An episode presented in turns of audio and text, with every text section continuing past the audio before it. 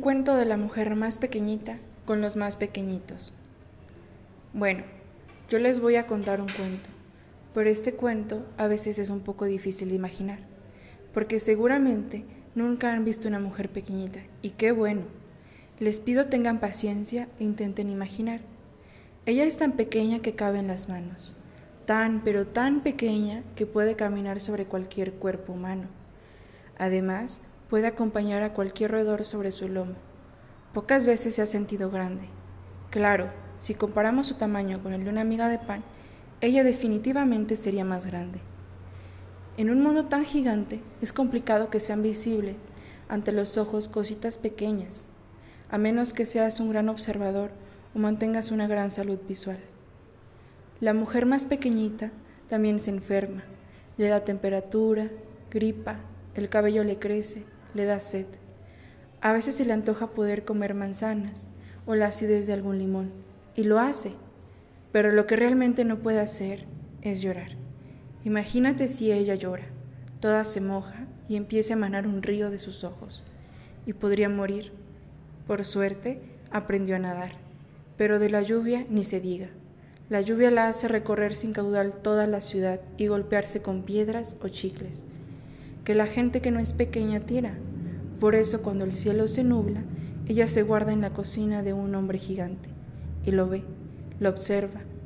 De vez en cuando tiene oportunidad de comer algo de galleta, ya que al gigante le gusta comerlas, en especial las de arándanos.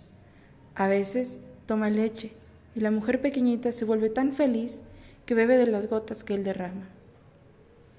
La gente grande no tiene la culpa de ser grande, ni la gente pequeña tiene la culpa de ser pequeña, pero la gente grande no suele escuchar ni medir sus movimientos, y pocas veces puede pensar con claridad.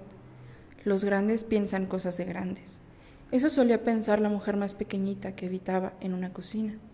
Se dice a sí misma, los grandes a veces no saben cómo reaccionar al mundo. Un día, esta pequeña mujer despertó de, un gran, de una gran tormenta y a su lado vio una manzana roja y redonda. No era cualquier manzana, era perfecta. Se podía saborear que estaba en su punto. Y no resistió. Y no la culpo. Yo hubiese hecho lo mismo. Estaba sola en la cocina, así que aprovechó para darle unas mordidas. Después de eso se asomó por la ventana, vio recorrer las gotas que quedaban en el cristal. Se imaginó que algún día podría correr con el agua. Las veía de tal forma que parecía buscar en el rastro del agua un consuelo. En uno de esos ratos, escucha al gigante decir, ¿Ya habrá muerto? No quiero bichos en mi cocina. ¿Ustedes pueden imaginar cómo se puso la mujer pequeñita? Yo al menos no quisiera estar en su lugar. Le habían deseado la muerte, y la muerte es algo difícil de entender. No todos la comprenden de la misma manera. La muerte llega cuando tiene que llegar, no cuando te envenenan, no cuando no te quieren. Por suerte, fueron dos o tres mordidas que comió de la manzana. De otra forma, habría muerto. Y el cuento se acabaría como muchos otros, encontrando un cuerpo sin vida. Pero este no es así. Este cuento existe porque se puede huir, y eso fue lo que hizo. Toma la decisión de salir de esa cocina, cómoda y con comida. Pero a cambiar de lugar lleva su tiempo y sus precauciones, porque no lo puedes cambiar por uno igual pero en estas circunstancias es acelerado o iba a morir.